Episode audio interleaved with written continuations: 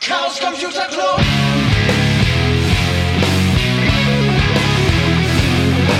If you want things to get better, you're to have to stand for something. Hallo und herzlich willkommen zu einer neuen Folge der Sibyllinischen Neuigkeiten.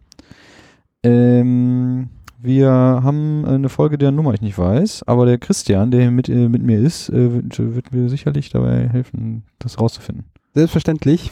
Folge 18 hören unsere Hörerinnen und Hörer mit Hanno und mir. Ich freue mich, dass du wieder dabei bist. Die letzten Zwei habe ich, glaube ich, gefehlt, oder? Geschwänzt. kommt hin, ja, geschwänzt nicht, sondern nur verhindert gewesen. Ich hatte ein paar nette Gäste da. Aber heute sind wir beide wieder zusammengekommen und ähm, wir wollen in der Tradition weitermachen und über Neuigkeiten hier im Club berichten. Und du bist ja auch in den letzten Wochen gar nicht so oft hier gewesen. Das ist leider wahr. Hattest ein bisschen was zu tun. Und äh, du hast dich aber, glaube ich, gerade hier so ein bisschen umgeguckt. Das Leben, schlug zu, ja. Ist dir aufgefallen, was sich hier geändert hat? Ja, im Moment ist hier, äh, wir sitzen jetzt hier so im Hauptraum, ja. Ähm, und da ist ein bisschen äh, Unordnung, würde ich sagen. Stehen die Tische nicht so richtig schön und es stehen aber da so Slush-Maschinen, Machines und die Deckenplatten, da wird dran gewerkelt und ich glaube, das hat zu tun, habe ich gehört, mit dem schon etwas länger andauernden, aber sich einer Fertigstellung nähernden Deckenplattenbeleuchtungsprojekt. Absolut richtig. Geht jetzt schon ein bisschen länger. Allerdings, ähm, wenn man sich die Decke anguckt, sieht man, dass da über 50 ähm, Deckenplatten schön quadratisch sind, die außen mal nicht mitgerechnet. Ähm, was natürlich einfach dazu führt, dass dieses Projekt richtig viel Arbeit ist. Und ähm, ja, so ein Prototyp ähm, will gut getestet sein. Das haben die Leute, die sich damit beschäftigen, gemacht. Und ähm, vor ein paar Tagen wurde dann ja die Endmontage oder die Endfertigung von den Platten begonnen. Also da kommt vorne nochmal Stoff, ein Stoffüberzug drüber, der auf der Rückseite ähm, mit Klett befestigt ist. Das muss natürlich aufgenäht werden. Und ja, diese Sachen machen halt echt viel Arbeit. Aber ähm, wir werden später noch einen Link in die Shownotes packen. Da gab es ein paar Bilder schon. Die Arbeit lohnt sich auf jeden Fall. Ja, das wird ja quasi äh, in industrieller äh, Massenfertigung im Keller äh, hergestellt. Ja, eine Kleinserie. Kann man schon sagen. Und ja, ich glaube auch die, die Entscheidung, ähm, vorne Stoff als Überzug zu machen oder als Diffusor zu nehmen, ist die richtige Entscheidung. Ähm, Plexiglas steht natürlich auch immer wieder mal irgendwie im Raum, aber was man dann mit bedenken sollte, wenn man die komplette Decke eine, eine sehr glatte Oberfläche hat, dann halt das auch ziemlich. Und ähm, so hat man halt einen Stoffbezug über ganz vielen kleinen Kammern. Und äh, wer schon mal so Vorlesungsräume an Universitäten besucht hat, der stellt fest, dass die Rückwände an den, an den Außenseiten auch überall so Stütze haben und dahinter ist so Schaumstoffzeug, was so als Schallschlucker dient. Und ich denke, dass für die Raumakustik das auch echt, äh, ja, vielleicht nicht ein Mehrwert, aber zumindestens die gleiche Funktion wie die bis jetzigen Platten bereithält. Die sind ja auch nicht komplett gl- glatt, sondern haben auch so eine Struktur, Mhm. dass sich der Schall da bricht. Ähm, aber gut, das Aber ist es sieht auch besser aus. Ich habe das beides, es gab, glaube ich, sogar noch irgendeine dritte Variante, weiß jetzt nicht genau, habe ich gesehen. Ich glaube einmal äh, transparent also und einmal irgendwie milchglasig oder so. Und ähm, diese Stoffvariante ist auf jeden Fall die beste. Sieht am besten aus. Optisch gefällt mir das auch am besten, aber gut, das ist ja Geschmack, da kann man stundenlang drüber streiten.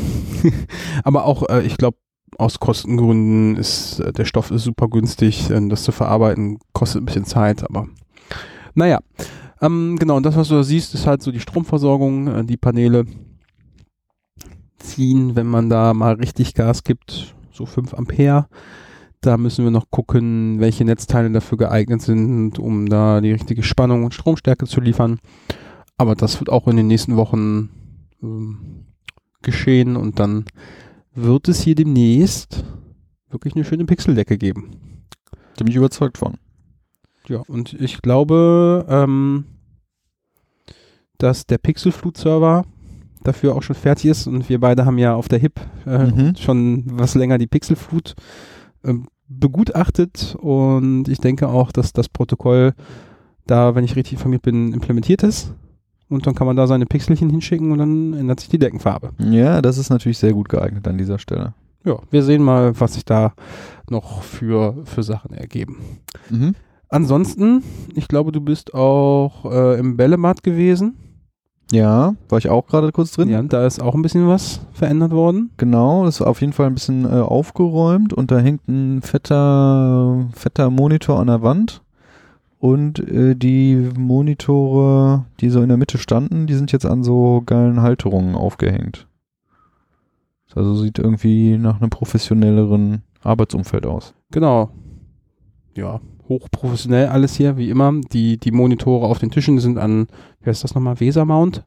Hm? Also Tischhalterungen mit Weser-Mount-Fassung oder Aufnahme äh, montiert, sodass der Ständer unter den Monitoren jetzt wegfällt und man da ein bisschen mehr Platz hat.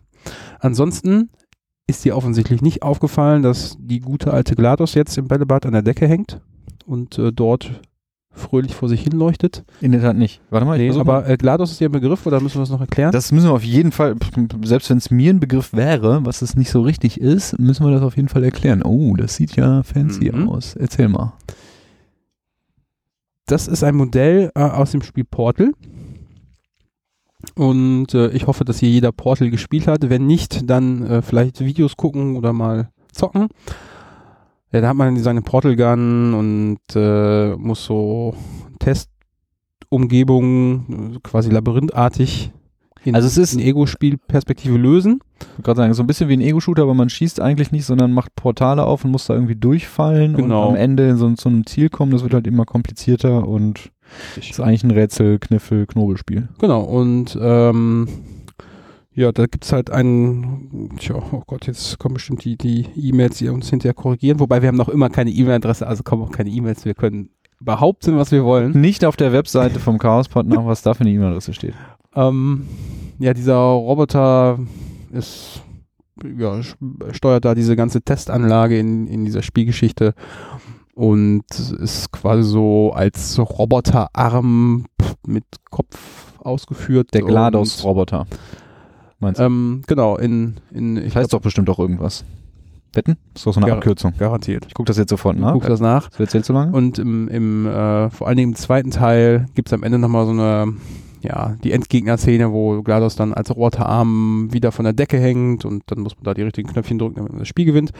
Und das gibt es als 3D-Modell und äh, ein geschätztes Mitglied hier hat das in Feinstarbeit ausgedruckt und mit der Hilfe von noch ein paar anderen Leuten äh, ja die, die 3D-Druckteile ähm, mit sehr viel Zeit und Liebe glatt geschliffen, lackiert und ähm, mit unfassbar kleinen SMD-LEDs ausgestattet, so dass das ganze Ding ähm, letztendlich eine sehr schöne Deckenlampe ergibt, die auch über ein paar Servomotoren und ein bisschen Zahnrädermechanik technisch auch sich bewegen könnte.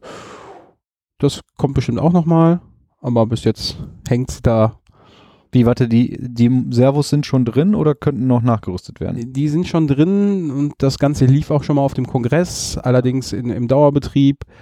Ähm, hat das etwas Hitze erzeugt und dann haben sich angefangen, die Plastikteile aus PLA nochmal ein bisschen zu verformen und so. Das ist dann äh, nach, ähm, kennst du ja, Kongress sechs Tage durch, Dauerbetrieb, ist das dann kaputt gegangen. Das wurde auch schon ersetzt. Aber ja, jetzt wird sowieso auch erstmal an den Deckenplatten gearbeitet. Und, Ja. ähm, Aber es sieht auf jeden Fall wirklich cool aus. ja, es ist wirklich ein Hingucker. Wenn er sich auch noch bewegt und da noch so ein bisschen dran gebastelt wird in Zukunft, dann. Aber ich glaube, es ist halt auch so ein Projekt, was sich schon längere Zeit ankündigte und was dann immer so in Einzelteilen rumlag und jetzt endlich mal fertiggestellt wurde, oder? Kann man das so sagen? Ja, und nochmal die letzten 5% draufgelegt, um das hier aufzuhängen und also Genau. ich finde das Ding mega cool und so die. Gäste, die hier regelmäßig mal in einem Club vorbeikommen, ähm, ja, gucken da auch immer hin und Ja. Sind sehr begeistert davon. Also, GLaDOS, stehend für Genetic Lifeform and Disk Operating System, ist der künstlich intelligente Hauptrechner von Aperture Science, der das gesamte Enrichment Center steuert, sagt wikia.com. Fandom. So. Ja, also hatte ich ja eigentlich Genetic, gut, ne? Genetic Lifeform and Disk Operating System. Ja. Wobei Disk Operating System, naja, wie auch immer. Ähm, gut. Ja, finde ich gut, dass das da ist. Und ich war auch nebenan im, äh, warte, im Konsolenmuseum. Da ist auch umgeräumt worden und da hängen jetzt die Ikea-Regale so ein bisschen an der Wand, um untenrum ein bisschen Platz zu schaffen, aber es schien mir noch nicht ganz abschließend äh, abgeschlossen zu sein. Das ist richtig. Die Idee oder der Plan war, dass ähm, wir festgestellt haben, dass der Teil des Raumes nicht ganz so benutzt wird. Meistens eher so, naja, haben wir da. Und es stehen Konsolen in Schränken. Und das Ziel ist, dass äh, drüben quasi so die Sofaecke mit, äh, auch mit Beamer und, und Leinwand ähm, zum Videomaterial gucken. So klassisch mediaccc.de. Ja, drüben halt kleine Sofaecke, Schrägstrich Landschaft entsteht. Und dass wir die Lounge ähm, überwiegend mit Klapptischen ausstatten, so dass hier im, im ich sage jetzt mal Normalfall eine lange Tafel mit Stühlen zu finden ist, weil dieser Raum ja auch oft von, von externen Gruppen wie von Kotor Ruhrgebiet ähm, oder den OWASP-Leuten gerne genutzt wird. Da kommen ja dann auch schon mal 20 Gäste und im, bei dem, bei dem ZDF-Abend sind ja auch hier recht viele Leute. Ja, dass Aber man. beim ZDF-Abend, Habe ich ZDF gesagt? ja, CTF. CTF, also Ja. vielleicht habe ich so verstanden. Ja, hier gibt es seit einigen Wochen, Monaten eine CTF-Gruppe. CTF heißt normalerweise Capture the Flag, was Genau. so ein äh, Spielmodus von Ego-Shootern ist, aber in diesem Fall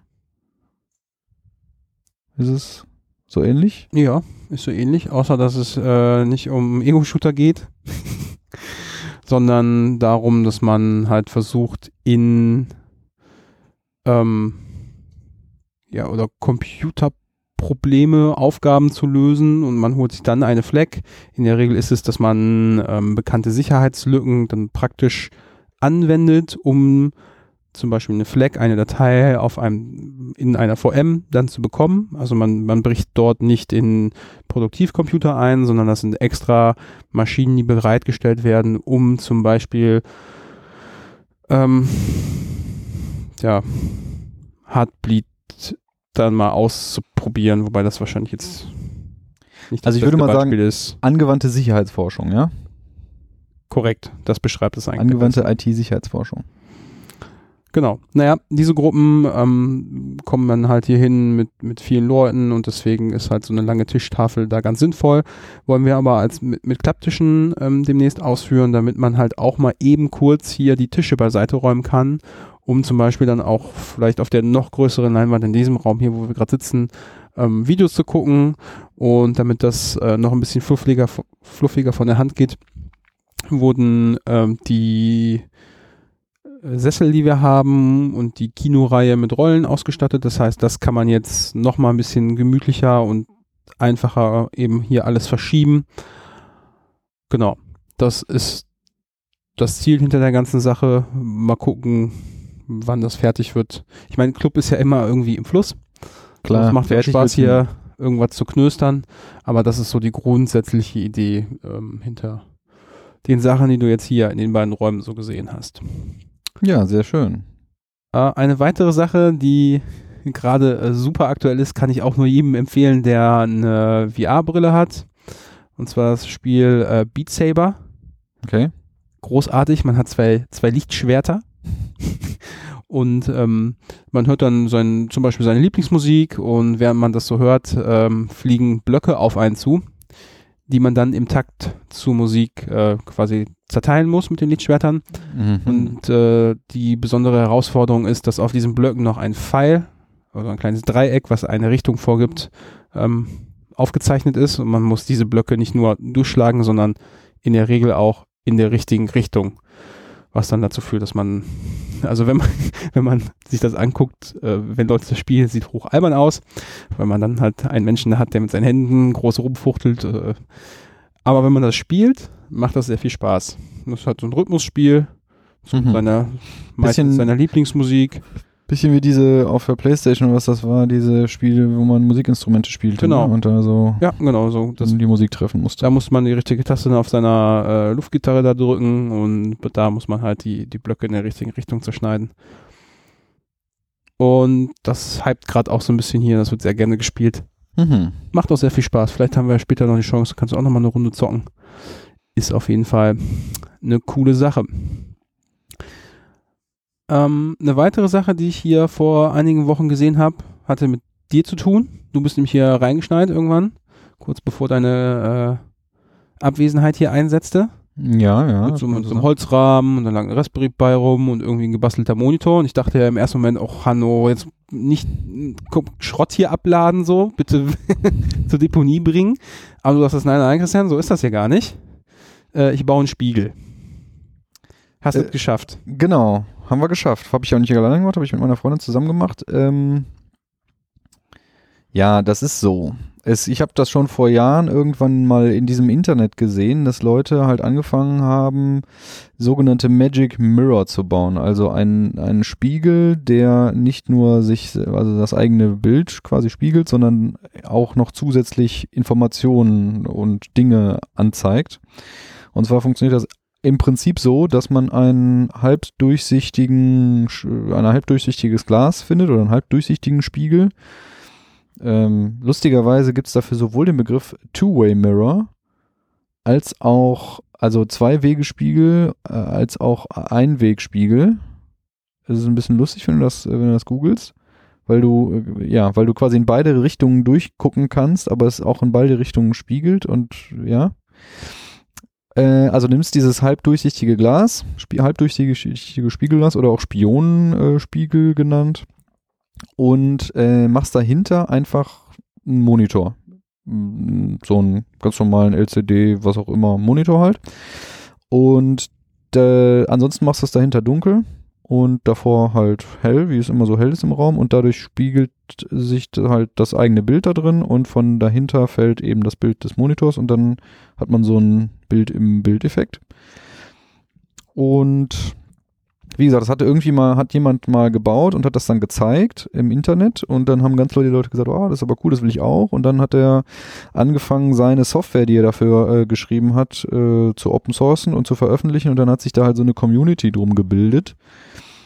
Und die Leute basteln halt alles Mögliche und es gibt eben für quasi das, was man auf dem Monitor zeigt, diese Software, die, die kannst du dir einfach runterladen, installieren, zum Beispiel auf dem Raspberry Pi. Das ist natürlich so wieder die Standardlösung, die da vorgeschlagen wird.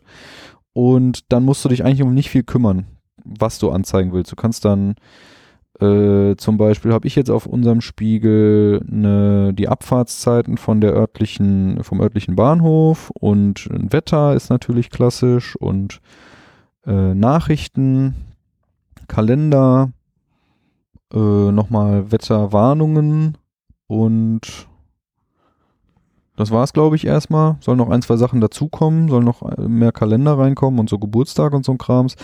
Ja. Und da gibt's aber hunderte Mo- Module, die du dir halt runterladen kannst, installieren kannst, zwei, drei Konfigurationssachen einstellst und dann läuft das. Also auf der Programmierseite muss man nicht viel tun, kann man aber natürlich, weil das alles Open Source ist und in Node.js im Prinzip geschrieben ist, in JavaScript und das ist nicht allzu schwierig, da was zu bauen. Habe ich tatsächlich jetzt auch schon mal ein bisschen gemacht.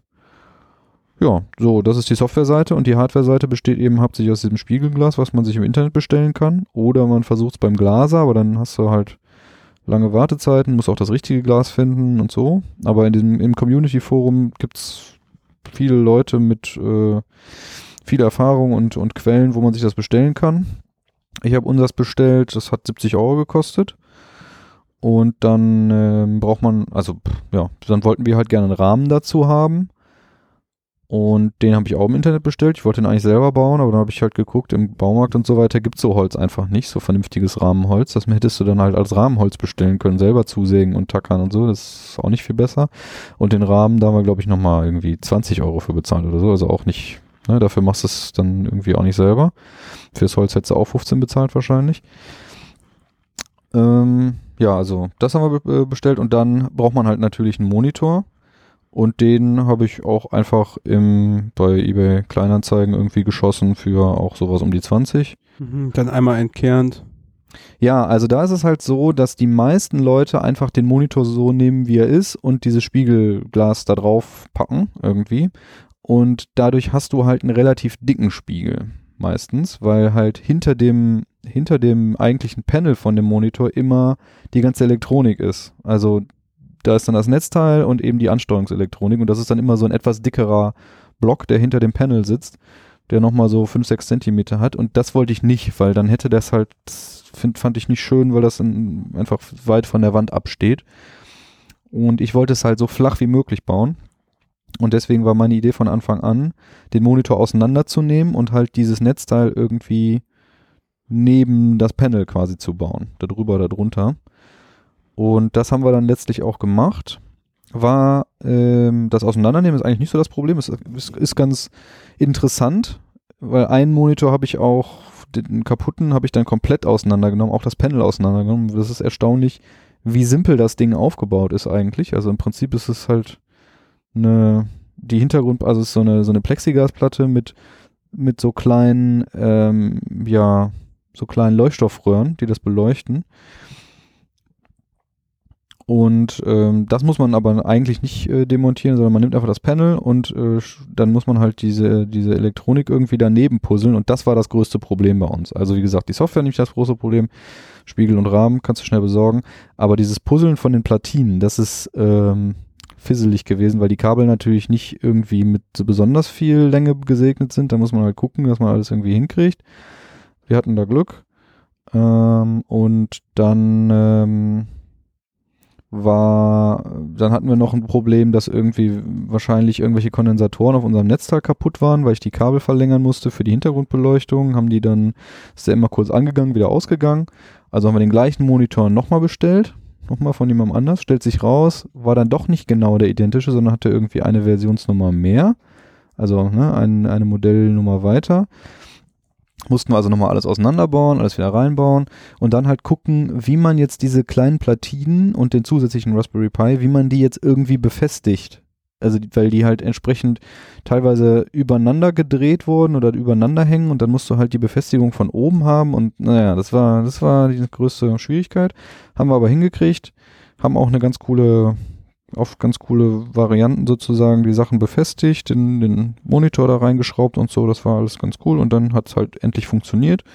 Dann hing er eine Weile so bei uns im, ähm, im Flur und jetzt habe ich, waren wir letzte Woche oder vor zwei Wochen haben wir noch den letzten Schliff dran gemacht, noch so ein bisschen Blende drauf und so zwei, drei Sachen äh, verbessert.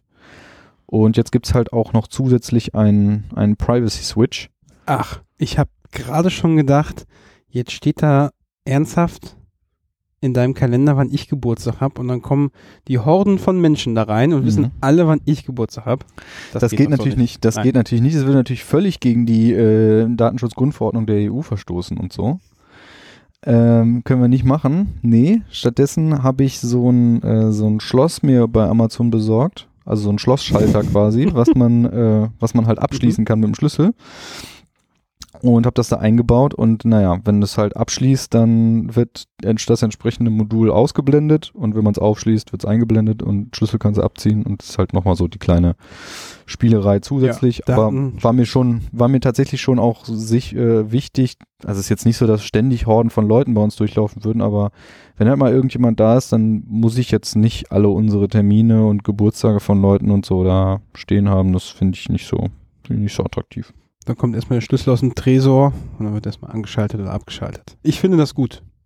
Endlich mehr Leute, die sich um Datenschutz kümmern. Genau, also das ist der Magic Mirror und äh, das macht Spaß und kann ich empfehlen. Und wir haben halt auch noch ein fast komplettes Kit zu Hause. Also der Monitor ist im Prinzip funktionsfähig. Da müsste nur irgendjemand im Netzteil mal drei Transistoren rauslöten. Gebe ich gerne ab, damit ich das nicht äh, wegschmeißen muss. Also meldet euch gerne.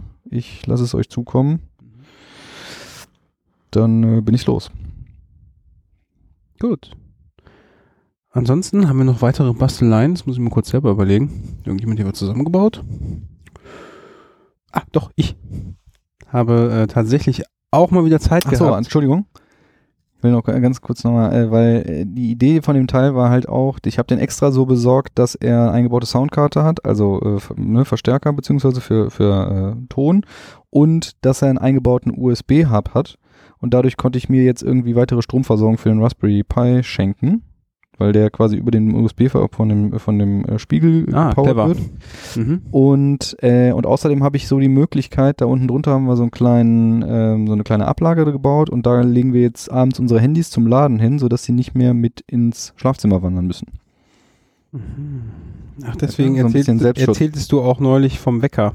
Genau, ja, das ist jetzt so die nächste Schritte. äh, Das ist jetzt, ich habe mir jetzt so einen Sack voll Arduino und äh, Komponenten und so besorgt, weil ich gerne einen Wecker konstruieren möchte mit zwei Weckzeiten und Wecken mit Ton und so. Und Funk, Weck, wecken ohne Ton. nee, Wecken mit, mit MP3 quasi, Musik, so.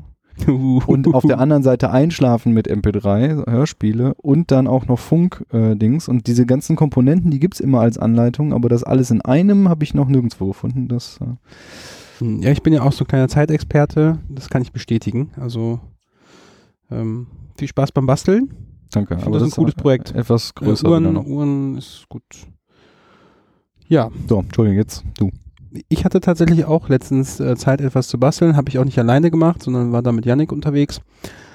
Ähm, ist auch ein Sensationsprojekt äh, geworden.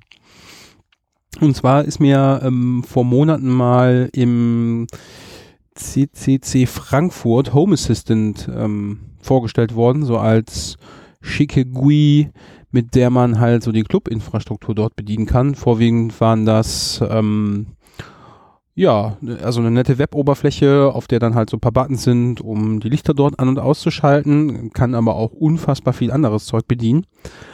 Und das habe ich ausprobiert. Das Ganze wohnt im Moment noch in einer kleinen VM.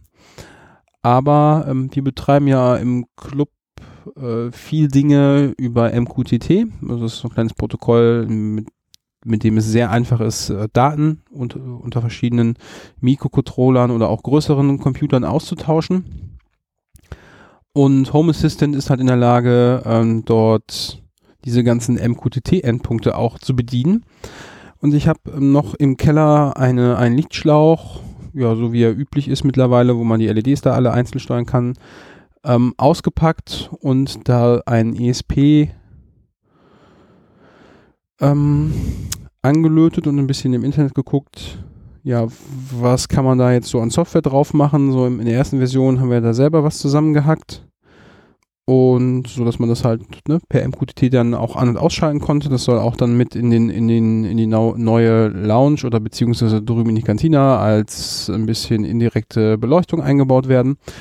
Und als ich da so äh, ein bisschen mit der Suchmaschine der Wahl in der Gegend rumguckte, ob es nicht vielleicht schon andere Leute gibt, die dieses Problem schon gelöst, gelöst haben, habe ich festgestellt, dass da jemand schon ähm, ein paar hundert Zeilen Code geschrieben hat, um nicht nur das an- und auszuschalten und die Farbe zu ändern, sondern äh, direkt die ja, gängigen Test-Animationen mit eingebaut hat und netterweise auch schon die passende Config-File für Home Assistant mitgebracht hat, so dass ich das äh, nach lesende Dokumentation und mich etwas geärgert habe über das YAML-Config-File, ähm, weil da wohl ein Leerzeichen an der falschen Stelle gewesen ist.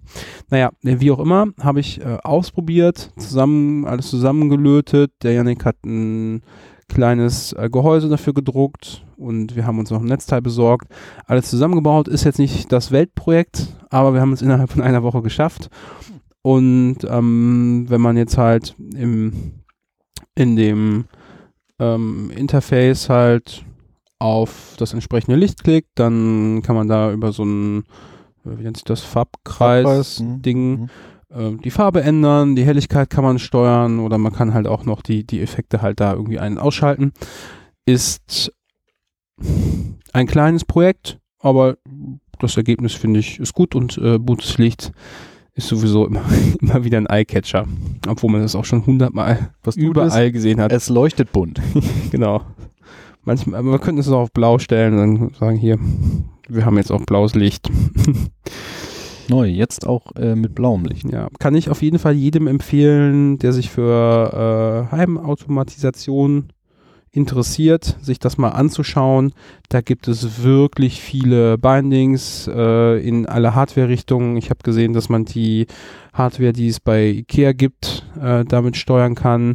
Ich habe gesehen, dass die ähm, Bluetooth Thermostate, die du mir mal empfohlen hattest, die äh, kann man damit auch steuern, sodass man auch seine, seine, seine Raumtemperatur damit ähm, bedienen kann.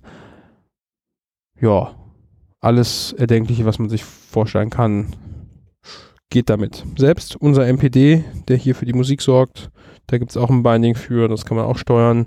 Und die Automations-Config-File äh, ist auch recht übersichtlich und naja, nach ein bisschen Doku lesen habe ich es auch geschafft, selber so ein kleines Skript zu schreiben, das zum Beispiel ähm, in der Lounge so das bunte Licht ausschaltet, wenn man den Beamer einschaltet. Das heißt, wenn man hier irgendwie ein Video gucken möchte, dann hört es auf, alles bunt zu flackern und leuchtet dann eher gemütlich. Ähm, das geht mit Home Assistant relativ einfach. Ja, hat auf jeden Fall Spaß gemacht, da mal ein paar Tage dann rumzuknöstern. Ja. Ansonsten äh, an, an Bastelneuigkeiten haben wir jetzt nicht noch ein, äh, nicht viele Sachen. Es gibt Darf ich, da, noch. darf ich da noch kurz einhaken? Möchtest du Fragen stellen? Ja, die kann ich bestimmt nicht beantworten. dann ja, ich, nee, ich würde da mehr so Ist los. einhaken wollen, weil dieses ganze Thema Heimautomatisierung und äh, so übergreifend zu, da ist man ja schnell dann bei, also Smart Home und IoT sind dann da so die Schlagworte, die da kommen und das Ja. beschäftigt mich nun mittlerweile auch, also es hatte mich während der äh, Masterarbeit beschäftigt und beschäftigt mich jetzt mittlerweile ja auch ähm, beruflich. Und als ich von dem Home Assistant da gehört habe, habe ich mir das nochmal angeguckt und sieht auch, sieht ja auch ganz cool aus. Es ist aber so, wenn man sich in der Geschichte äh, umguckt, dann, dann sieht man, dass es von der Sorte halt recht viele, ähm, Mhm. recht viel Software gibt. Ist mir recht- auch schon aufgefallen, recht ja. viele verschiedene, weil viele da wieder neu anfangen irgendwie. Und sie sieht auch bei vielen recht vielversprechend aus. Mm, Also da ist auf jeden Fall FHEM zu nennen. Das ist auch so ein Projekt, was aus Deutschland kommt. Das ist in, in Perl geschrieben. Mhm. Das kommt aus dieser Fritzbox-Welt irgendwie, oder? Kann Ja, das sein? kommt auf jeden Fall aus der Bastler- und Löter-Ecke. Da sind Leute, die sich mit den einzelnen Bits auch persönlich schon äh, ke- gemacht haben. Genau. Also Es ist also erstaunlich, wie tief die da teilweise in der Hardware drin stecken. Ähm, es gibt wohl Home Assistant, es gibt auch Home Gear. Mhm. Open Hub. Äh, ja, genau. Und dann irgendwann, also ich hatte mir das halt für meine Masterarbeit schon mal angeguckt und festgestellt, dann gab es eben Open Hub oder Open Hub, muss man richtigerweise sagen, weil es eben H-A-B geschrieben wird und nicht H-U-B. Das heißt Open Home Automation Bus. Und ähm, also meiner bescheidenen Einschätzung nach ist das eigentlich die ähm, für mich beste Lösung ein Nachteil in, für, also aus, aus Hacker-Sicht hat es jedenfalls, es ist halt in Java geschrieben und ist deswegen verhältnismäßig fett, würde ich sagen. Ich weiß nicht, Home, äh, Home Assistant ist wahrscheinlich irgendwas kleineres, Python oder so, nehme ich an. Aber wie auch immer, also den Nachteil hat es, muss ich zugeben. Ähm, aber dafür hat es, glaube ich, die größte Community und die meisten Bindings und hat halt auch eine sehr gute Codequalität, was so Testsuits und so weiter angeht, wird immer weiterentwickelt und es ist mein Favorit und das ist eben auch das, womit wir uns in der Firma auseinandersetzen. Mhm. Also äh, ich will jetzt gar nicht sagen, das wäre jetzt äh, schlecht, das, äh, das Home-Dings, was du hattest. Ich hatte das tatsächlich, kannte ich vorher noch nicht, bevor du das mich darauf aufmerksam gemacht hast. Aber ich, was ich immer ein bisschen schade finde bei der Sache ist, dass es irgendwie so viele Ansätze gibt und so viele Leute dann immer noch so Parallelprojekte starten, wo ich dann immer denke, verdammt nochmal, kann man sich da nicht doch irgendwie ein bisschen zusammenraufen und da mehr so eine Sache draus machen, die richtig geil ist. Ja, Mhm. gut, das, das haben wir natürlich bei vielen Projekten.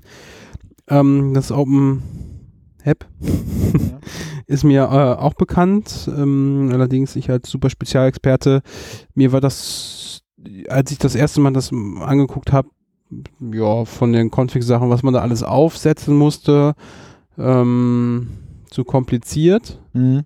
wobei das natürlich auch dokumentiert ist, ähm, aber ich einfach halt die Zeit nicht hatte, mir das alles da anzulesen. Und bei dem Home Assistant, das ist natürlich jetzt auch alles deutlich später erst entstanden. Ähm, zwei nette Varianten gibt. Äh, einmal der, die, die ZIP-Datei oder da GZ-Moped, was man auf seinen Raspberry Pi ähm, DDt und dann äh, spawnt die komplette Distro da so in, in fertig. Und zweitens ähm, liegt direkt mit im, im GitHub-Repo ähm, die passenden Config-Files, äh, um zum Beispiel mal eben kurz mit Vagrant ähm, da die VM hochzuziehen, wo direkt alles drin ist. Ähm, deswegen habe ich mich halt äh, dafür entschieden. Ähm, von den Bindings her müsste man jetzt nochmal gucken, sahen beide recht umfangreich aus, äh, was man da so besser bedienen kann. Was auf jeden Fall gut funktioniert, davon kann ich schon mal berichten, ist halt das MQTT-Zeugs. Ähm, da sind die Config-Files sehr übersichtlich, um dort die Daten reinzukriegen. Und die meisten Geräte hier in unserer Club-Infrastruktur sprechen halt MQTT sind dafür aber auch jetzt nicht sonderlich intelligent. Also unser Stromzähler zum Beispiel pusht auch regelmäßig die Nachrichten. Dann gibt es einen oder anderen Temperatursensor, äh, was eine persönliche Katastrophe ist für die Config, ist das äh, SNMP aus unserem Router rauszukriegen, dass man da mal so ein bisschen Stats hat, wie groß gerade der Up- und Download ist. Ähm, Uptime, da habe ich schon die richtige OID für gefunden. Für die anderen, ja, da habe ich schon mal die eine oder andere Minute jetzt verschwendet. Da habe ich immer noch nicht die richtige ID gefunden, unter der die Werte sind. Naja, aber auch das äh, wird sich in Zukunft noch regeln. Und äh, ja, bis jetzt sieht das nach einem coolen Projekt aus. Jo. Und ich hoffe, dass das in den nächsten Wochen dann auch hier ähm, in der Club VM installiert werden kann, so man, dass man das dann auch einfach über seinen persönlichen Lieblingsbrowser einfach bedienen kann. Und äh, netterweise gibt es auch für die gängigen Betriebssysteme auf Mobiltelefonen halt auch Apps für, die jetzt auch nicht viel mehr machen, als dann die Webseite da irgendwie auf dem Handy-Display darstellen. Aber dann kann man das Ganze auch hier ganz bequem per Handy-App steuern. Ansonsten äh, sitzen wir noch vor einem kleinen Wortwitz, der hier die Tage entstanden ist. Ach ja? Ja, ich bin nicht drauf gekommen, obwohl ich ein großer Freund von Wortspielen bin. Na, das ist. Ähm, und ich habe mich um, umso mehr gefreut, äh, als ich dann mit einem, ein, zwei, drei Hinweisen das Richtige da erraten habe. dann beschreibe ich mal, um was es geht. Du meinst, du meinst diesen Tisch hier, Ja, ja? ich meine den Tisch da, ja. Also Tisch ist ein typischer Lacktisch von, äh, von Ikea Mhm. in weiß Mhm. Und da drauf ist äh, so blaue Folie aufgeklebt und Mhm. für mich sieht es aus wie ein Dings aus dem äh, Periodensystem, Mhm. eine, äh, ein, Ein Element. Element. aus dem Periodensystem und zwar Eisen, Fe, Mhm. Ferrum, steht auch drunter nochmal Iron und dann steht unten links, ich weiß gar nicht, steht da immer die, also steht 55.845 Das ist das Gewicht. und oben steht die Ordnungszahl, was ist das, 26, ne? Mhm. So, und das ist jetzt, äh, weiß ich nicht, ein, ein Stahltisch, Eisentisch, Tisch, Eisen. Weiß ich nicht. Verstehe nicht. Möchtest du noch einen Tipp oder soll ich das Ja, sagen? nee, Tipp. Auf jeden Fall, Tipp. Also Eisen ist schon mal richtig, Ja, wobei man jetzt vielleicht lieber bei dem FE bleiben sollte. Tisch kommt auch in dem Wort vor und dann noch so, wie das Ding heißt. Eigentlich vor, als Produktname. L Lack, Iron Lack. Wie, man sollte beim FE bleiben. Nicht Eisen, sondern FE. Mhm. Lackfe, Lackfetisch. Mhm. Das ist ein Lackfetisch. Ah, Ah, ah. Das ist ein ganz Ah. großes äh, Wortspiel hier, das Ding. Aber dann ist das Eisen schon ziemlich äh, irreführend, ne? Also dann hätte man besser nur FE also nicht besser, aber das ist dann eine, eine fiese Fährte. Weil man Ja, ist dann eine kleine Finte, klar. Hm? Aber äh, so sieht das aus im Periodensystem der Elemente. ein Lackfetisch. Ja, bin ich nicht drauf gekommen, habe ich mich ein bisschen über mich selber geärgert, weil ich freue mich über so Wortspiele. Ähm, ja. Aber äh, für, eine, für die nächste Kunstinstallation irgendwo mal einen Haufen Lacktische kaufen, Periodensystem der Elemente drauf plotten. Bestimmt auch hübsch. Sieht cool aus. Brauchen wir natürlich relativ viele. Platz auch. Ja, Aber äh, wäre mal was. könnte man machen. Das war es aber, glaube ich, tatsächlich hier an Bastel-Hardware-Projekten. Ähm, ja, im Keller das übliche Rumgenörde. Das Fliptop-Display haben wir noch in Betrieb genommen. Also wir haben jetzt im Keller ein Flip-Dot-Display aus einem ähm, Bus, was normalerweise das Fahrziel anzeigt. Im Moment steht, glaube ich, im Club trinkt mehr Mate. Ähm, ja, kann man auch über MQTT Nachrichten hinschicken, die dann da gezeigt werden. Ganz schicke Sache. Ansonsten haben wir aber auch ein paar Sachen gemacht, ähm, wo auch du vorwiegend ein bisschen in der Orga mit beschäftigt warst, die jetzt nicht mit Hardware Mhm. direkt zu tun haben, sondern wir haben äh, uns im Thema Netzpolitik ein bisschen engagiert und hatten einen Gast. Das ist jetzt aber auch schon wieder ein paar Tage her, aber ich bin mir relativ sicher, dass wir hier im Podcast noch nicht darüber gesprochen haben. Ja, irgendwie nicht. Es ist, Ja, wenn du nicht da bist, interessiert hier keine Netzpolitik. nee, das stimmt ja auch so. Datenschutz, Nein, nein, äh, nein man, das, das, das halte ich ja für eine dabei. Verleugnung jetzt, weil es waren ja viele Leute da. das stimmt. Ähm, ja, wir haben das angeleiert, schon irgendwann letztes Jahr mal und äh, haben das dann gemacht und das war cool und hinterher haben wir es dann einfach mal überhaupt nicht ähm, publizistisch ausgeschlachtet.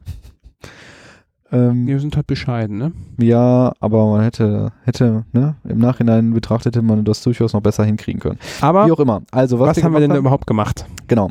Wir haben uns halt gedacht, der CCC ist ja nicht nur, äh, damit man hier im Keller irgendwie löten kann, sondern er hat ja schon in seiner Satzung stehen, dass er ähm, an der politischen Willensbildung quasi äh, mitwirken möchte und da eben im Prinzip eine Lobbyorganisation ist. Klingt jetzt vielleicht erstmal böse, aber ist so und das ist auch überhaupt nichts Schlimmes, ähm, weil wir sind zumindest nicht bezahlte äh, Lobbyisten, sondern wir machen es halt, weil wir, ähm, weil wir davon überzeugt sind und weil wir es für richtig halten und weil wir eben bestimmtes Wissen einzubringen haben. Genau, wir Wissen teilen. Genau. Sharing is caring. Und ähm, naja, und wir möchten, wir würden halt schon gerne unseren gewählten Volksvertretern unser Wissen zur Verfügung stellen und ihnen ermöglichen, vernünftige Entscheidungen zu treffen. Und das können sie halt nur, so wie jeder das kann, wenn sie, wenn man, wenn man halt entsprechende Informationen zur Verfügung hat. Und deswegen haben wir uns gedacht, wir wollen gerne äh, Menschen einladen, eben diese Volksvertreter, von denen ich gerade sprach, Abgeordnete, und mit denen mal einfach das Gespräch suchen und mit denen reden und mal gucken, wie die so drauf sind und denen mal zeigen, wie wir so drauf sind. Ob die überhaupt hier hinkommen, wenn man sie einlädt? Zum Beispiel, ob die auch kommen und ähm, was sie so, ja, ihnen mal zeigen, wie der Club hier ist und äh, ihnen mal sagen, was wir so für bestimmte Meinungen zu bestimmten Themen haben. Denn wenn wir denen das nicht sagen, dann können die es ja auch schließlich nicht wissen. Eben, und äh, aus dem Grund hast du dich ja hingesetzt und äh, geguckt, welche äh, Volksvertreter denn hier aus unserer Gegend, also es wäre jetzt hier Essen-Rüttenscheid, ähm, im Bundestag vertreten sind. Und Ja, hast dann da den grünen Politiker Kai Gehring entdeckt, genau. der genau hier aus dem Wahlbezirk, wo der Club ist, ähm, in den Bundestag entsendet wurde und passenderweise sich auch noch um äh, zusammengefasst Digitales kümmert. Also äh, Medienbildung war da, glaube ich, großes Thema. Bildung hauptsächlich, ja genau. Ah, genau. Und, und Einfach Bildung und Digitales, so war's. Ähm, und äh, du hast dann dort den Kontakt gesucht mit dem Büro. Ja, warte, wir haben ein bisschen früher angefangen. Wir hatten Noch uns, früher. Ja, wir hatten uns hier irgendwie, ich hatte mal auf der Mailingliste geschrieben und dann haben sich ein paar Leute getroffen, die da Interesse dran hatten und dann haben wir uns hier getroffen und dann haben wir halt diskutiert, wie machen wir es am geschicktesten und sind dann darauf gekommen, eben so eine Art netzpolitischen Abend zu veranstalten, ähm, jemanden zu suchen und einzuladen und ähm, die Idee ist eigentlich schon, das auch weiter fortzuführen und die anderen auch einzuladen, aber Essen hat halt insgesamt fünf äh, fünf Abgeordnete des Bundestages kommen aus Essen, beziehungsweise haben ihren Wahlkreis hier in Essen. Und dann haben wir uns halt den rausgesucht, der am äh, vielversprechendsten schien für das erste Ausprobieren und mal gucken, wie dann Politiker so drauf sind und so. Und genau, also der Kai Gehring erschien uns da halt am vielversprechendsten. Erstens, weil er direkt hier aus, aus dem Wahlkreis kommt und wir, also der Club direkt in seinem Wahlkreis liegt. Und auf der anderen Seite, weil er eben bildungspolitischer Sprecher der Grünen ist oder ja, ist. Und ähm, wir halt gedacht haben, da können wir was zu sagen, da haben wir was zu, zu sagen, nämlich gibt's ja das Projekt ähm, äh, Chaos macht Schule, wo du ja auch sehr engagiert drin bist. Haben wir auch, glaube ich, schon mal drüber gesprochen. Ja, da könnten wir übrigens auch nochmal so eine extra Themensendung zu machen. Wollten wir, ne? Haben wir dann doch nicht gemacht. Ja, können wir aber, wir kommt, kommt demnächst. Genau. Und äh, dann haben wir uns halt überlegt, na gut, es wäre doch schön, wenn wir den einladen, wenn man dann da auch direkt so einen Anknüpfungspunkt hat und äh, nicht ihn einfach nur mit allen möglichen Themen überschüttet, sondern halt sich mal auf eins konzentriert. Ja, und dann haben wir das ein bisschen vorbereitet und haben ihn eingeladen und dann hatte das ein bisschen gedauert, weil, wenn wir uns erinn zurückerinnern, war dann Bundestagswahl gewesen und dann zog sich das alles ein bisschen hin mit der Regierungsbildung und da war er nämlich auch dran beteiligt bei der, bei den Gesprächen äh, und hatte deswegen nicht so furchtbar viel Zeit. Aber dann, als ich das dann zerschlagen hatte mit der äh, Beteiligung der Grünen, haben wir es dann halt hingekriegt. Zwischendurch war noch Jahreswechsel und dann haben wir, ähm, ich weiß gar nicht, war das im Februar oder März, äh, hatten wir ihn halt hierhin eingeladen und haben dann noch ein klein bisschen auf der Mailingliste und so ein bi- ein bisschen weiter ge, getrommelt und es waren hier insgesamt, glaube ich, schon so 20 Leute oder sowas. Ja, das kommt gut hin. Also hier, dieser Raum war erstmal voll. Und es waren auch viele Leute da, die man so kennt, aber es waren auch einige Leute da, die, die man jetzt vielleicht nicht erwartet hätte oder die, die einen überrascht haben, würde ich sagen. War sehr bunt gemischt und er kam und war super freundlich und wir haben ihm erstmal den ganzen Club gezeigt und er war sehr interessiert und neugierig. Genau, so die klassische Clubführung durch äh, Obergeschoss und den Keller. Mhm. Ähm, man, ja, wenn man möchte, kann man natürlich hier an echt jeder Ecke viel erzählen, weil hier auch schon viel Zeit reingesteckt wurde, ähm, den ganzen Basteleien. Ja, nach der äh, Clubführung haben wir uns dann wieder hier oben zusammen mit äh, allen anderen hingesetzt, weil es macht natürlich jetzt keinen Sinn, mit 20 Leuten hier als Menschentraube durch den Club zu ziehen. Ja, und dann haben wir ähm, vorgestellt, was Chaos macht Schule als Projekt macht und äh, wir haben auf einen der letzten Bundestreffen im, im Rahmen von Chaos macht Schule auch äh, fünf Forderungen formuliert, wie sich äh, das Projekt die Medienbildung äh, der Zukunft vorstellt. Und das war noch ein sehr schöner Moment, äh, als wir das ausgedruckt einem Bundestagsabgeordneten persönlich überreicht haben. Ähm, ja, also ich fand das deswegen gut, weil ähm, ja ganz am Anfang vor allen Dingen dich noch einige ja skeptisch mit dem Projekt beäugt haben mit hm, was möchte jetzt ein Politiker hier kommt der überhaupt nutzt der hier äh, unsere kleine Bühne für die ganz große Weltpolitik aus und wir stehen hinterher irgendwie komisch da oder so oder sind durch rhetorische Mittel was auch Unterlegen. immer, genau. Aber ähm, ja, ich fand das ein, ein sehr nettes Gespräch.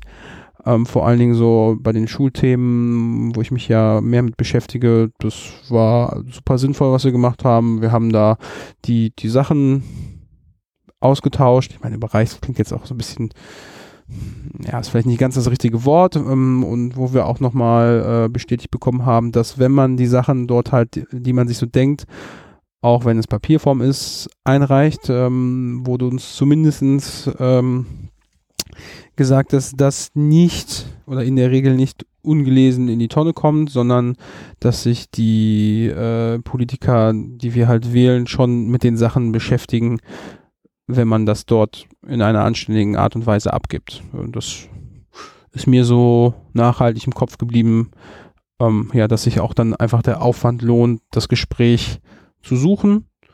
Und wenn man halt ein bisschen flexibel ist und vor allen Dingen auch ein bisschen Geduld mitbringt, dass das dann letztendlich auch funktioniert. Und ich glaube, da waren sich alle einig, dass sich das gelohnt hat. Ähm, Ja. Da einfach hier unsere Räumlichkeiten und vor allen Dingen dann die Projekte vorzustellen, wofür er halt Ja. innerhalb der Partei zuständig ist. Also ich glaube, es hat sich in beide Richtungen halt sehr gelohnt, weil er den Club kennengelernt hat. Er wusste, glaube ich, nicht, dass es hier einen Chaos Computer Club gibt und was die Hacker hier so machen. Was, was, wie vielfältig das ist einerseits, ne, diese ganze Bastelei und so. Der ist ja auch in unserem Alter, der ist ja jetzt nicht irgendwie 65, sondern der ist vielleicht 40 oder eher ein bisschen jünger, ich weiß gar nicht ganz genau. Jetzt musst du aufpassen mit unserem Alter, aber du hast vollkommen recht, das war ähm, Wir, wir haben auf Augenhöhe miteinander geredet. genau. So, er war, er war nicht abgehoben und ähm, das war alles super, super nett und freundlich. Er hat uns gut verstanden, wir haben ihn gut verstanden. Wir haben wie gesagt gezeigt, was der Club macht. Ich glaube, er wird sich halt auch erstmal dran erinnern, ah, das ist dieser CCC und wenn irgendein, irgendwie irgendein Thema hat, was sich in dem Bereich äh, bewegt, dann wird er sicherlich nochmal dran denken und vielleicht äh, über sein Büro anfragen oder, oder so. Ne?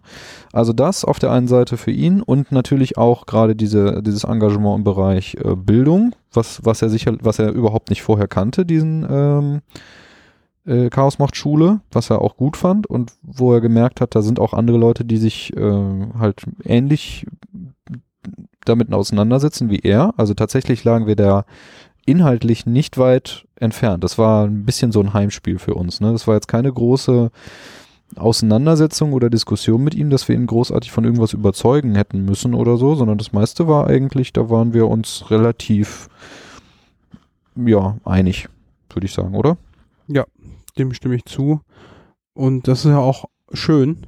Ähm, was ich an der Stelle auch gut fand, ist, dass auch allen, die im Raum war, zumindest so wie ich das verstanden habe, ähm, klar war, okay, wir müssen jetzt mal gucken, wie wir solche Probleme angehen, wo natürlich auch klar ist, dass es die einfache, mal eben kurze Lösung nicht gibt, dass auch so ein Abend jetzt die großen Probleme, die es da vielleicht geben mag, nicht lösen kann. Nicht sofort, ne? Ähm, aber dass man halt überlegen kann, so was kann man machen, was ist realistisch und welche Sachen könnte man mal zuerst ähm, in Angriff nehmen, ähm, ja, um halt realistisch Schritt für Schritt dort in die richtige Richtung zu gehen. Wir haben natürlich auch keine, keine äh, Paradelösung jetzt da ähm, und ich glaube, da muss man halt auch dann im Dialog mit Leuten sein, die sich im Rechnungswesen auskennen, um zu wissen, ob das jetzt alles bezahlbar ist oder nicht. Äh, da halt im ständigen Dialog äh, treten, um die ganze Situation ja in die richtige Richtung äh, zu lenken, die, die, die, die wir uns so vorstellen.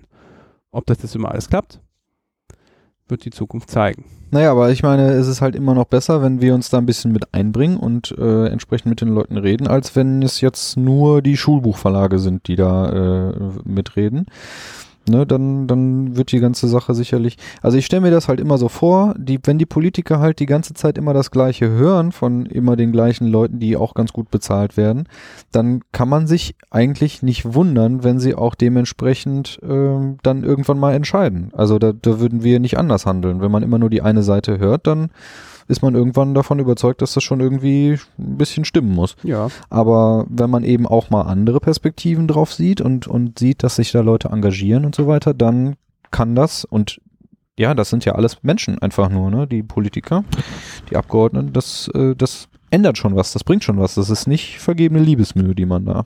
Genau. Dazu kommt ja noch der Fakt, dass Rummeckern immer einfach ist. Aber wenn man rumnöselt und äh, mit Dingen unzufrieden ist, ist natürlich auch immer schön, wenn man auch eine andere Lösung oder zumindest Ideen hat, wie es sein könnte. Ja. Und wenn man dann produktiv meckert und es auch jemandem mitteilt, der was damit anfangen kann und das nicht nur für sich behält um den Stammtisch, dann hilft es halt nicht so viel. Also können wir sagen, äh, verfolgen wir weiter. Haben wir ja auch gemacht. Zumindest so den netzpolitische Abend als solcher ähm, gab es noch eine Nachfolgeveranstaltung ein paar Wochen später. Ja, da hat, sich, da hat sich der Markus dann äh, glücklicherweise gekümmert. Ich habe mich da leider so ein bisschen zurückgehalten wegen Zeitproblemen und so, aber äh, genau. Da gab es, also es gibt ja in Berlin den netzpolitischen, nee, die, ne? Es gibt einen äh, ähm, netzpolitischen Abend, genau. Der DigiGuest, genau, digitale Gesellschaft. Richtig. Und ähm, wir haben, oder Markus hatte die Idee, dass wir äh, diese Veranstaltung als Anlass nehmen können, um uns hier zu treffen. Das wird nämlich netterweise gestreamt. Und wir haben uns an dem Abend getroffen äh, und uns den Stream angeguckt. Ja, ähm, teilweise ist den Leuten, die das dann hier gesehen haben, war das Thema und, und einige Vorträge waren auch echt sehr stramm ähm, so dass wir auch nicht das komplette geguckt haben. Allerdings äh, war das eine super Idee, denn äh, die Leute, die hier gewesen sind, äh, haben sich dann halt über diese Themen noch unterhalten. Und der letzte ist, wenn ich mich richtig erinnere, leider ausgefallen, so dass wir hier auch ähm, den Abend nicht veranstaltet haben, aber in Zukunft wird es wieder den netzpolitischen Abend weiterhin geben. Und dann ähm, werden wir uns dort auch sicherlich wieder die Streams aus der Seabase vom DigiGuess anschauen. Genau, und zwar, wollte ich jetzt mal eben kurz nachgucken, der ist nämlich jeden ersten Dienstag im Monat um 20 Uhr in der Seabase in Berlin und wird aber halt live gestreamt und das werden wir dann hier auch gucken und dann versuchen, das auch so ein bisschen zum Anlass zu nehmen, daraus dann die nächste politische Aktion hier des Clubs irgendwie raus erwachsen zu lassen. Denn äh, wir haben jetzt einen von fünf Bundestagsabgeordneten hier gehabt. Da sind also noch vier. Und ich gehe davon aus, dass die nächsten äh, vielleicht nicht ganz so Heimspiele sind, wenn man die einladen würde, sondern das ein bisschen äh, interessanter oder kontroverser werden könnte. Da sind nämlich, äh, da gibt's noch äh, Arno Klare von der SPD, Dirk Heidenblut auch von der SPD. Das wären doch vielleicht mal so Kandidaten, wo man mal als erstes nachfragen könnte. Genau. Also der, der, der Arno Klare ist zum Beispiel im Verkehrsausschuss. Ich glaube, da haben viele Leute äh, dann auch irgendwie eine Meinung hier. das passt ja auch zur Datenautobahn. Ja, vielleicht. dann gibt es noch äh, Matthias Hauer von der CDU, der ist nämlich sogar direkt gewählt worden in Essen. Äh, Arno Klare und Dirk Heidenblut auch, aber der Kai Gehring ist nur über die Liste eingezogen. Nur. Und es gibt noch Stefan Keuter von der AfD, äh, der auch ein Essener Abgeordneter ist. Und das sind natürlich dann vielleicht auch Leute, mit denen die Diskussion ein wenig wärmer wird als äh, so ein Heimspiel mit dem, mit dem Kai. Könnte ich mir vorstellen. Müssen wir mal gucken. Und das sind auch, äh, dann gibt es natürlich auch noch Leute, die im Landtag sitzen. Da haben wir auch nochmal fünf. Und äh, dann gibt es auch sicherlich Bezirksvertretungen hier in der Stadt und Bürgermeister, die man einladen kann. Also so schnell gehen uns die Gesprächspartner an der Stelle eigentlich nicht aus. Und das lohnt sich sicherlich auch, wenn man sich mal der Stadt bekannt macht, wo, wo halt die Schulen ähm, natürlich angesiedelt sind oder auch im Landtag, wo die Bildungspolitik nun mal gemacht wird. Das hatte der Kai Georg ja auch gesagt. Also da ist noch, ist noch viel Musik drin. Das bisschen Problem ist natürlich, dass man ein paar Leute braucht, die da Bock drauf haben und dann auch Zeit braucht, das zu organisieren und so ein bisschen Durchhaltevermögen, weil man da so ein bisschen sich rein verbeißen muss. Aber machbar ist das schon. Also ergeht unser Aufruf an euch, wenn ihr da Lust zu habt, euch politisch zu engagieren im Clubumfeld, dann meldet euch bei uns oder beziehungsweise auf der Mailingliste und kommt auch zu dem netzpolitischen Abend zum nächsten. Genau. Hilfe ist sowieso hier bei allen Projekten im Club gerne gesehen. Einfach nachfragen. Es gibt auf jeden Fall genug Sachen zu tun. Wo es auch noch genug Sachen zu tun gibt, ist bei unserem nächsten äh, netzpolitischen Thema. Es gibt da so ein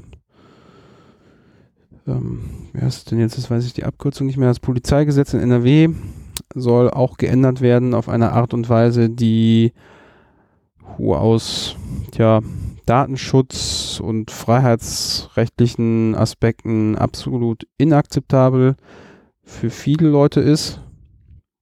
Und deswegen ähm, wurde eine Demo am 7. Juli in Düsseldorf organisiert. Ähm, Dort unterstützt der Chaos Computer Club Köln und Düsseldorf ähm, die ganze Aktion und wir werden in unseren Show Notes dort noch ein paar Links äh, platzieren, wo man sich nochmal genauer über dieses Thema ähm, informieren kann. Und auch wir rufen dazu auf, dort zu demonstrieren gegen diese mhm. Gesetze. Ähm, ich denke, das besprechen wir jetzt hier nicht im Einzelnen, sondern kann sich jeder mal selber durchlesen. Äh, ich glaube auch, dass relativ klar ist, was dort vor, äh, was dort das Vorhaben ist und na gut. Und letztendlich muss sich natürlich auch jeder selber die Meinung äh, darüber bilden, ob das jetzt wichtig ist oder nicht. Und daher zumindest der Aufruf, sich mal mit dem Thema zu beschäftigen und dann selber zu entscheiden, ob das jetzt gut oder schlecht ist. Ob man da mal zur Demo geht oder nicht. Also Im Prinzip ist es so ein bisschen so wie das Polizeigesetz in Bayern, was vor kurzem verabschiedet worden ist und mhm. wo jetzt schon erste Klagen gegenlaufen, Verfassungsklagen gegenlaufen. Sowas ähnliches soll in NRW auch eingeführt werden, ähm, wo halt viele Freiheit und Grundrechte eingeschränkt würden. Ja, Hatten wir noch was? Also es gab ja noch so das DSGVO-Dingen, aber ich glaube, da wurde auch an anderen Stellen schon ausführlich drüber geredet. Dein Spiegel ist ja auch äh, DSGVO ready. Genau, ja, die Datenschutzgrundverordnung, die in Kraft getreten ist, nein, die, die schon seit zwei Jahren in Kraft ist, aber jetzt dann auch durchgesetzt wird, das ist eigentlich der einzige Unterschied, der passiert. Ich habe von einer Schule in äh, Düsseldorf gehört, die müssen deswegen jetzt ihre Zeugnisse alle per Hand schreiben. Ja, das ist halt Quatsch. Überwiegend ist das Quatsch. Jetzt ist ja, ja, also Moment, habe ich gehört. Ja. Ich arbeite noch daran herauszufinden, ob das wirklich so ist. Und sagen wir mal so, wenn es so ist und da jetzt dann auch Leute böse drüber sind, denke ich mir so, naja, gibt es das schon länger, hätte man sich auch mal vorher drum kümmern können. Aber vielleicht reden wir genau darüber, wenn ich verifizieren konnte, ob es jetzt nur ein Gerücht ist oder Ja. ob das wirklich der Wahrheit entspricht. Naja, auch da mit dem Thema bin ich jetzt gerade beruflich befasst. Ich hatte, wann war das denn? Gestern, vorgestern erst noch ein, nee, gestern, äh, so ein Workshop zu dem Thema und ähm, kurz gesagt ist, also erstens mal jetzt auf einmal auf den Gedanken zu kommen, man müsste was zu ändern, ist halt ein bisschen spät, weil es schon seit zwei Jahren in Kraft. Und davor gab es jede Menge Zeit. Das, das ganze Gesetzgebungsverfahren hat irgendwie jahrelang gedauert. Also, ne, da hätte man sich schon mal mit befassen können. Ähm, für außerdem ist vieles, was sonst bei uns in Deutschland halt geregelt war, vieles von dem Standard, den es in Deutschland gab, halt auf europäische Ebene gehoben worden. Das heißt, so richtig rasend viel an der Art und Weise, wie man eigentlich arbeiten müsste, hätte schon immer hätte arbeiten müssen, ändert sich dann nicht. Und ähm, viel von dem Kram, was jetzt irgendwie durch die Medien zurzeit geht, stimmt nicht oder ist deutlich übertrieben irgendwie Mhm. dargestellt. Würdest du sagen, dass äh, man da mal wieder ganz gut sieht, dass so ein bisschen Datenschutz halt auch dann aufwendig, schrecklich ein bisschen unbequem ist? Ja klar, natürlich ist es unbequem, aber es hilft halt auch schon. Es hat schon, also ich sehe das ja wie bei uns jetzt im Unternehmen, dadurch, dass, äh, dass das jetzt so, so einen Einschlag hat, müssen wir uns damit viel stärker auseinandersetzen und, ähm, und die Unternehmen, denen ist jetzt klar geworden, dass diese Daten, die sie da haben, die, dass die Gefahr gut sind. Das ist, wenn immer gesagt wird, irgendwie äh, Daten wären das neue Öl, wo- womit man bohren, wo- wonach man bohren könnte, dann heißt jetzt Datenschutz ist halt der neue Umweltschutz im Prinzip. Und also ich sehe das jetzt so, Daten sind, sind eine Liability, hat der, hat Fefe mal irgendwann in seinem Blog geschrieben. Das heißt, je mehr Daten du anhäufst in deinem Unternehmen, desto mehr Arbeit hast du damit. Und das wird denen jetzt klar, den Unternehmen, und dementsprechend müssen, handeln sie jetzt auch. Und sie handeln wirklich, ja. Das ist nicht einfach nur so, dass sie da irgendwas hinschreiben und dann nichts da machen. Nein, die müssen wirklich Prozesse installieren und die, und die halten sich, Unternehmen sind ja grundsätzlich schon bestrebt, sich an Gesetze zu halten. Und äh, das, das hilft was. Auf jeden Fall hilft das was und es hilft vor allen Dingen auch gegen große Unternehmen wie Google und Facebook und WhatsApp und die Schufa und was da sonst noch alles jetzt gerade so hochbrodelt. Deswegen ist das insgesamt auf jeden Fall ein, ein Fortschritt. Und das, was eben an Negativpunkten jetzt im Moment so auf die Tagesordnung kommt, halte ich für überwiegend übertrieben. Abmahngeschichten gibt's eher weniger als vorher durch das neue Gesetz zum Beispiel. Diese Cookie-Sache ist eigentlich durch das neue Gesetz zurückgedreht. Äh, äh, zum Beispiel und dass jetzt irgendwie eine Schule nur noch ihre, äh, ihre, ihre Zeugnisse per Hand unterschreiben oder ausstellen dürfte, halte ich für Unsinn. Da hat irgendjemand überreagiert und auch, ich habe jetzt gehört, irgendwelche Friseure lassen sich jetzt Zettel unterschreiben, äh, DSGVO-Zettel unterschreiben, irgendwie, dass sie ihre Kunden anrufen dürfen, wenn sie, wenn ein neuer Haarschnitttermin fällig ist oder so. Das ist überwiegend Unsinn. Der da, Woher weiß der davon? ja, Naja, ähm, ja, können wir mal gucken. Wobei ich hätte dahinter noch ein paar Fragen für dich. Das stelle ich dir gleich noch, wenn wir hier auf den Aufnahmeknopf nochmal drücken. Ansonsten ähm, habe ich, glaube ich, in den Vorbereitungsnotes noch was vom Upload-Filter äh, gelesen. Ich habe das letztens kurz irgendwo flog mir das entgegen, entweder im Radio oder war das Twitter, ich weiß es nicht mehr so genau, aber im Prinzip ist es tatsächlich an mir vorbeigegangen. Ähm, ist auch jetzt hier eine Neuigkeit für mich, wenn du darüber berichten kannst. Ja, das ist auch eine europäische Sache jetzt. Ähm, da geht jetzt so einiges, äh, weil, weil da wird schon lange an der Urheberrechtsreform gefeilt und ähm, in diese Urheberrechtsreform mh, scheinen im Moment zwei Dinge einzugehen, die uns nicht so gut gefallen. Und zwar das eine ist das Leistungsschutzrecht, was so grandios in Deutschland also positive Effekte gezeitigt hat, was, die- was die Verlage und die Versorgung mit News angeht und so. Äh, das soll jetzt dann auch auf EU-Ebene installiert werden, um die Verlage zu retten, die Armen. Und das andere ist äh, Upload-Filter. Also es soll quasi, wenn man Medien oder ich weiß gar nicht, ob es da auch schon um, um, ich glaube, es geht hauptsächlich um Medien, also Videos oder Bilder irgendwo hochlädt, äh, soll der, der Provider, bei dem das hochgeladen wird, soll dazu verpflichtet werden, da schon automatisch Filter zu installieren, sodass die Medien, die hochgeladen werden, dann eben abgewiesen werden, wenn man befürchten muss, dass das urheberrechtliche äh, Verstöße damit begangen werden. Und ähm, naja, Wiki, die Wikimedia zum Beispiel hat, hätte mit so einer Regelung größere Probleme, weil natürlich viel Fotos und, und solche Sachen da hochgeladen werden. Und wenn man jetzt alle diese Bilder halt filtern müsste irgendwie, dann ist das ziemlich aufwendig, kostet Geld und äh, wahrscheinlich würde man Dinge wegfiltern, die gar nicht weggefiltert gehören. Und ja, das, also das ist so ein bisschen so eine Zensur-Sache, äh, die da, von der jedenfalls viele sprechen, dass es, dass das was von Zensur an sich hat. Insofern macht es durchaus Sinn. Und im Moment ist das im, im Parlament, im EU-Parlament. Und da macht es auch viel Sinn, den EU-Parlamentariern auf den Weg äh, zu geben, dass sie das in der, der derzeitigen Form nicht besser nicht äh, ab, verabschieden sollten. Und da gibt es zum Beispiel bei Netzpolitik.org äh, einen schönen Artikel, wo das alles nochmal zusammengefasst wird und wo dann ähm, eine Möglichkeit gegeben wird, glaube ich, genau, die die zu kontaktieren, die äh, Abgeordneten. Das ist nämlich eigentlich relativ einfach. Du kannst per e-, eine E-Mail schicken oder per Telefon. Da gibt's Webseiten für, da kannst du einfach gucken, welcher ist mein Abgeordneter, welcher ist zuständig für mich und dann äh, gibst du das ein und äh, dann klickst du irgendwie auf einen Link und dann äh, rufst du da halt an. Kann man auch einen Fax hinschicken? Kann man bestimmt auch einen Fax hinschicken. ähm, ja, und also ich meine, eigentlich kostet das nicht viel. Ich habe das noch nicht gemacht, aber vielleicht mache ich es einfach mal. mal. Einfach mal anrufen und sagen, so und so finde ich das und es wäre doch nett, wenn er nach, also so abstimmen würde, wie ich das möchte, weil immerhin sind wir schließlich die Auftraggeber dieser Abgeordneten. Das stimmt, ja. Und bezahlen denen letztlich auch das Geld und ähm, da können sie auch ruhig mal so handeln, wie wir es gerne hätten.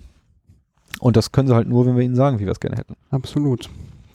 Also äh, geht auch da ein Aufruf an euch, guckt euch den, den Artikel an, klickt auf die Links, ruft da an, schreibt eine Mail und lasst sie wissen, wie sie abstimmen sollen. Kommen wir zur letzten Neuigkeit. Und zwar ist vor einigen Wochen ähm, das Projekt OpenSchufa so weit, dass man jetzt da seine Daten hinspenden kann.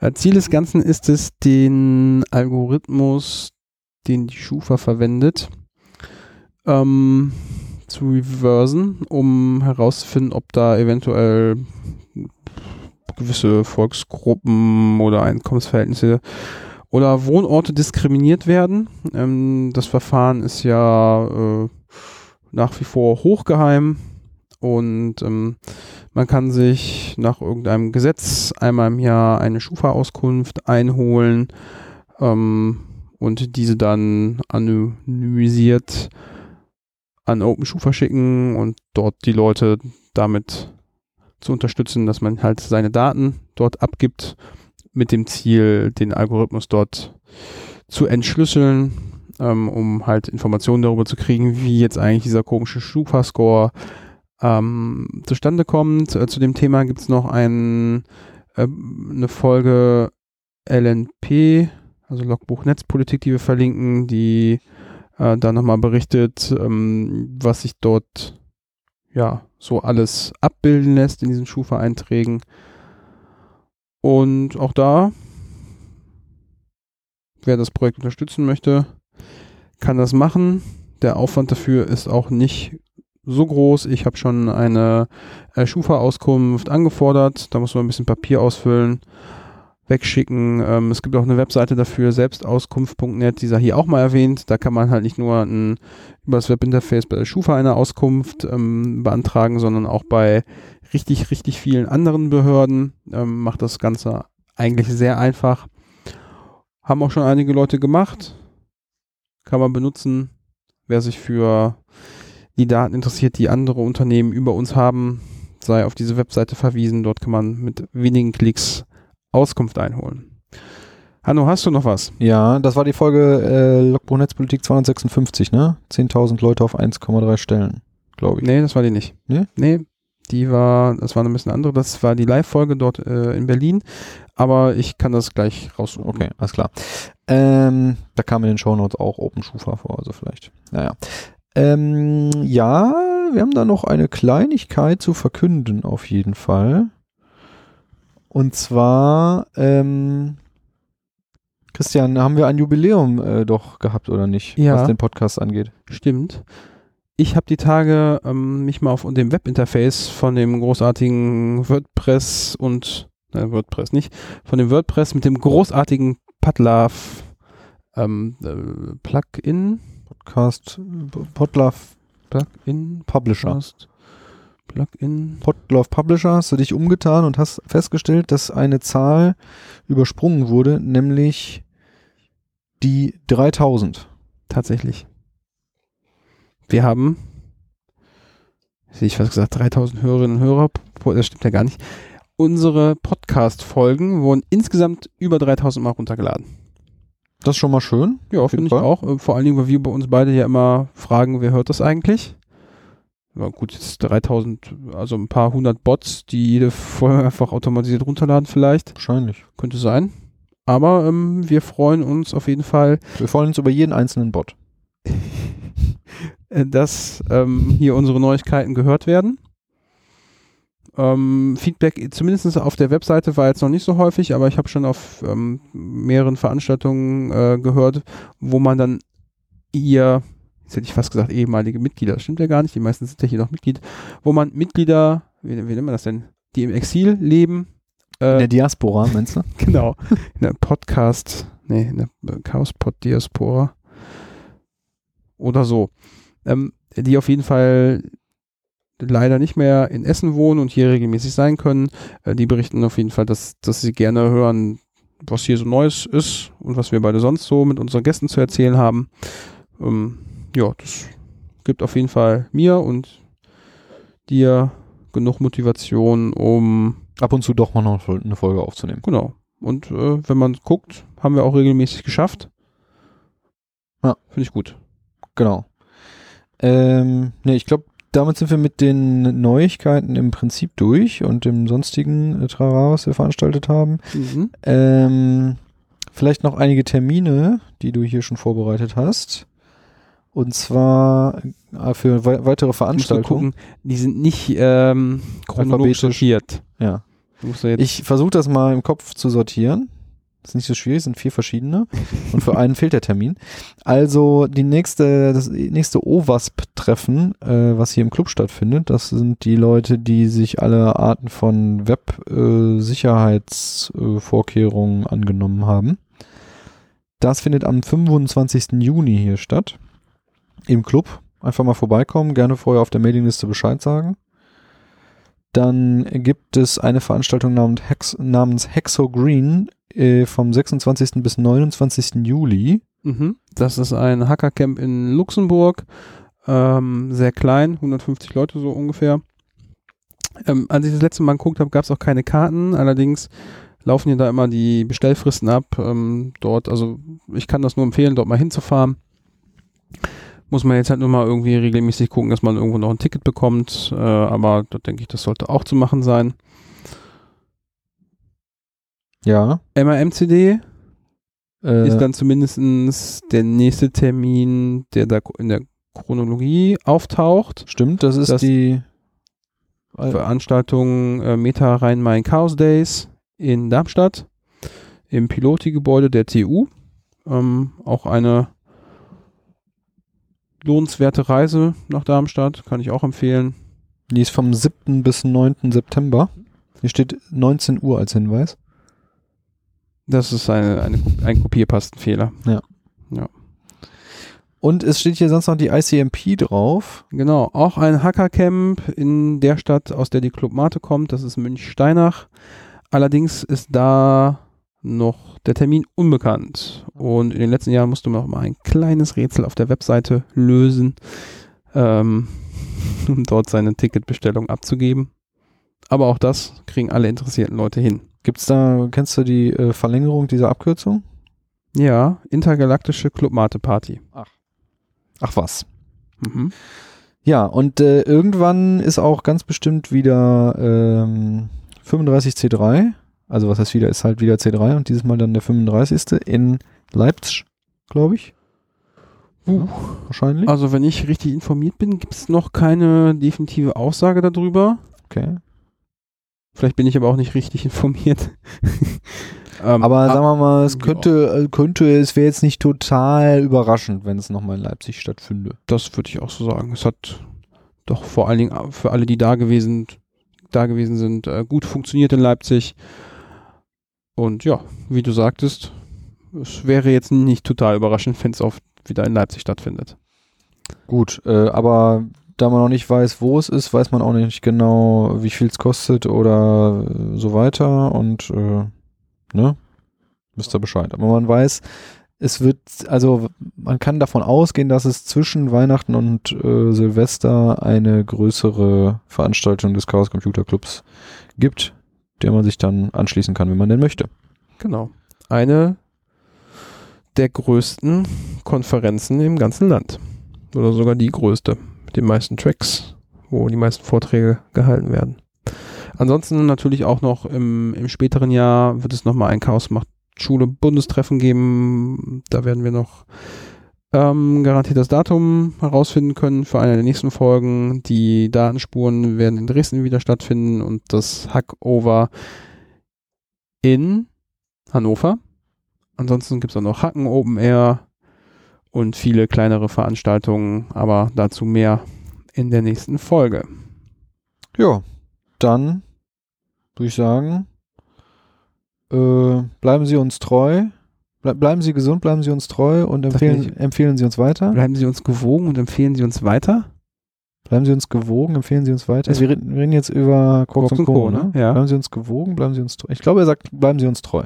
Bleiben Sie uns treu. Bleiben Sie uns treu, empfehlen Sie uns weiter und äh, bis zum nächsten Mal, wenn es wieder heißt Sibyllinische Neuigkeiten mit Christian und Hanno und anderen Menschen. Bis dahin. Tschüss. Tschüss.